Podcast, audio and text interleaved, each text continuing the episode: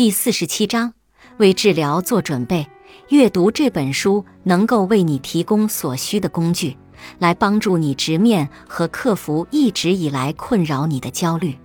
然而，它对你也有要求，你需要全神贯注，你需要有想要改变的愿望和意愿，以及大量的时间。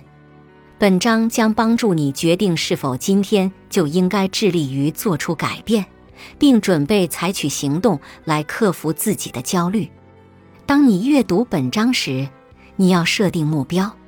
如果你正承受着一些不同的焦虑问题，你要确定首先解决哪个问题，稍后处理哪个问题。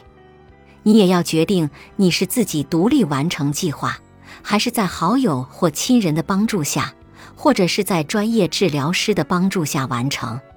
最后，我们会讨论到如何在不同的治疗方法中做出选择。并制定全面的治疗计划。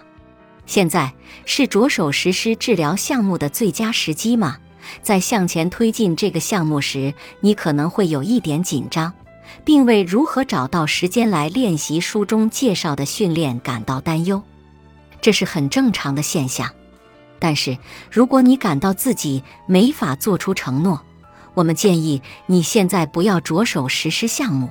因为这可能意味着你的治疗效果会打折扣，或你会因你获得的结果而感到失望或挫败。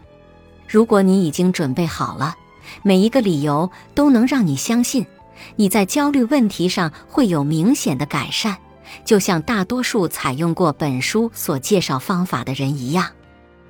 决定现在是否为开始计划的最佳时机，有几个问题需要考虑。一，你的焦虑问题有多严重？二，克服焦虑的代价和好处是什么？即带给你的可能利弊。